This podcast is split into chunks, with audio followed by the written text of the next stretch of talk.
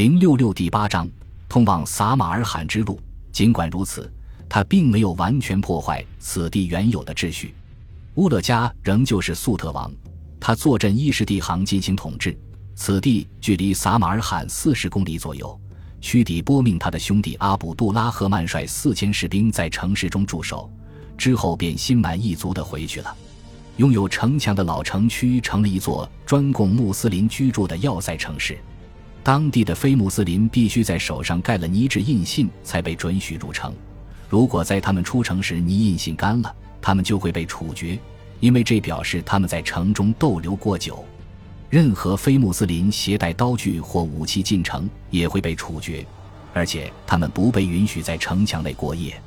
征服撒马尔罕是决定性的一招，但同时也带来了不确定的风险。此时，乌勒加和许多粟特人仍旧定居在这片地区，而阿拉伯驻军则被孤立在了一大片敌对者中间。毫无疑问，驻守此地的许多阿拉伯士兵一定认为，假如赢得机会，乌勒加将会把他们统统驱逐出去。屈底波见状，并没有加强阿拉伯人对撒马尔罕的控制，而是继续率领他的军队向着更远、更偏僻的地域进军征服，像往常一样。七百一十三年，屈底波又一次跨过了乌虎河。除了他率领的阿拉伯军之外，他还组建了一支兵力两万人的征召军。这支部队的兵员从布哈拉、杰什、那萨夫和花剌子模的人口中征募而出。他们在粟特境内行军时，并未遭遇过任何抵抗。然后，当地征召军向北进军，到达了十国。而屈底波则率领自己的部队东达费尔干纳。有关这些劫掠活动有何成果的可靠资料寥寥，仅有少数诗歌和无足轻重的故事留存。我们可以确定这些劫掠并没有遭遇惨败，但也没有成功征服任何新的土地。次年，屈底波又一次回到了贾哈尔提斯河沿岸地区，他可能试图建立对丝绸之路的控制。甚至有些史料提到，他曾远达唐王朝境内的喀什噶尔。在这段时期，阿拉伯人的狂野想象中，中国显然是一个重要话题。在遥远的库法，据说哈察吉曾许诺称，他安排在东方的将领中，无论是谁第一个抵达中国，他便会为其授予中国总督的封号。阿拉伯军队从未像现在这样接近过中国边境。此时。无论是阿拉伯人还是粟特人，都开始向中国派遣使节，希望赢得中国人的支持。七百一十三年，一支阿拉伯使团抵达了中国皇帝的宫廷。从中国史料中，我们得知，由于拒绝依照中国传统礼仪向皇帝下跪磕头，这支使团造成了一场外交事故。但这次外交任务还是获得了成果。显然，在这次外交任务中，有关军事和商贸方面的事宜都在商讨范围之内。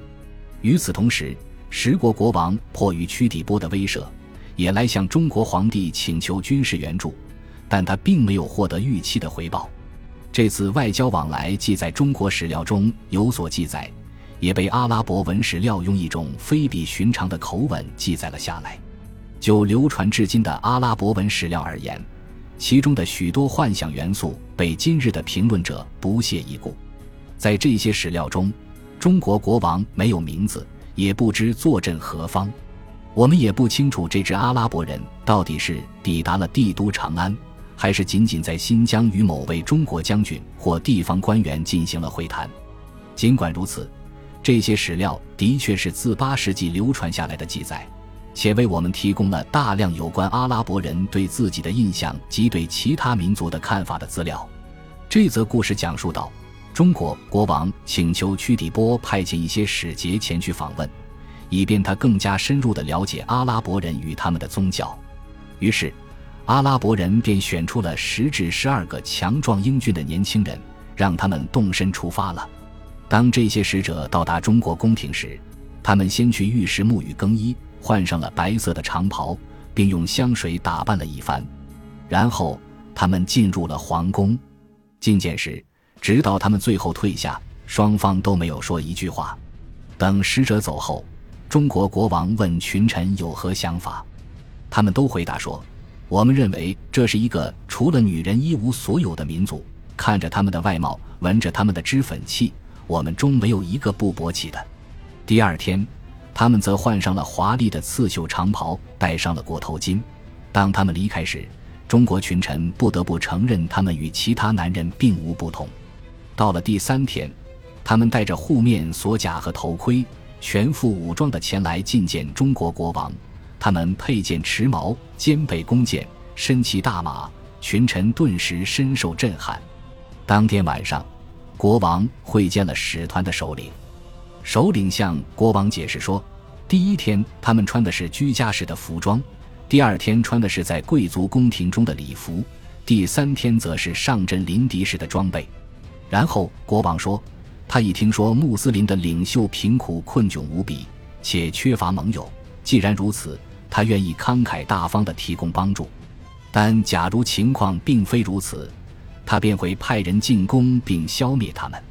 穆斯林使者则愤怒地驳斥说：“他主子的军队势力强大，若领军主将在中国，殿军就能排到橄榄树生长的地方。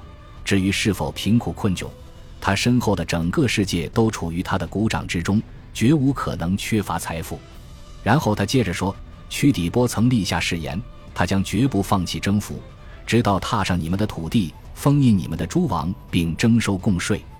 于是，中国国王说他想到了一个解决办法。他赠送了几叠盛放在金碟中的泥土，并派遣了四位贵族青年携带礼物前往阿拉伯人那边。于是，屈底波站在泥土上，在中国贵族的脖子上盖印，并把礼物作为贡赋收下了。结局皆大欢喜。穆斯林领袖又一次被早已存在的统治者以平等地位相待。七百一十五年，屈底波的征伐迎来了最终阶段，他的征服大业最终画下了句点。但这并不是由于中国军队的阻挡，而是因为穆斯林政权内部的权力倾轧。屈底波的征服之所以如此成功，不仅仅因为他的个人能力出众，还因为他受到了五麦野王朝统治者。即坐镇新建首府瓦希特的伊拉克及东方全境总督哈查吉和哈里发瓦利德本阿卜杜拉赫曼的大力支持。然而到这段时间，他所依赖的后台都消失了。哈查吉于714年夏季去世，瓦利德则于715年春季去世。众所周知，新任哈里发苏莱曼与穆哈拉布家族交好，而这一家族曾经被屈底波赶出了呼罗珊。于是，屈底波十分顾忌新任哈里发，害怕自己会失去地位，甚至迎来更糟的命运。新任哈里发登基伊始，屈底波似乎仍旧深受宠信。哈里发只信屈底波，鼓励他在征服中再创佳绩，但屈底波则仍旧满腹疑惧，事先特地将自己的家人从梅尔夫迁往撒马尔罕，那是他的敌人很难到达的地方。他在乌虎河的渡口设兵防守。并下令，如果没有通关凭证，不允许任何来自西方的人通过。有趣的是，他为此重任的人并不是一个阿拉伯人，而是他手下的一个来自呼罗珊的非阿拉伯穆斯林。他是一个新皈依伊斯兰教的人。由于阿拉伯人内部的世仇带来了酷烈的冲突，屈底波认为，即使在新征服的撒马尔罕，生活在心怀怨恨的粟特人中间。也要比在穆斯林已稳固统治了六十五年的首府梅尔福更加安全。屈底波似乎已经对在新任上司的统治下，他将丢掉总督职位确定无疑。于是他下定决心，依靠忠心耿耿的部下为他提供军事支持，反叛苏莱曼的统治。他可能想要率领身经百战的呼罗珊军向西挺进伊拉克，最终开进叙利亚，扶植起一位他自己所中意的傀儡哈里发。就像三十五年后艾布穆斯林与他的支持者想要做的那样，于是屈底波向将士们发表了一场演说。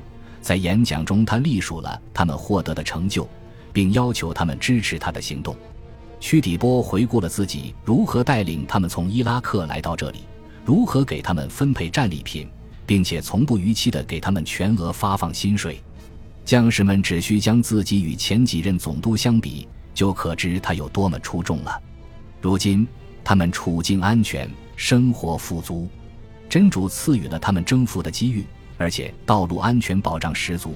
就算一个女人坐着驼轿从梅尔夫出发去往巴尔赫，也不必担心遭遇流氓骚扰。他的演讲却只迎来了一阵冰冷的沉默，这可能是因为他事先并没有做好准备，也没有和部下商量妥当。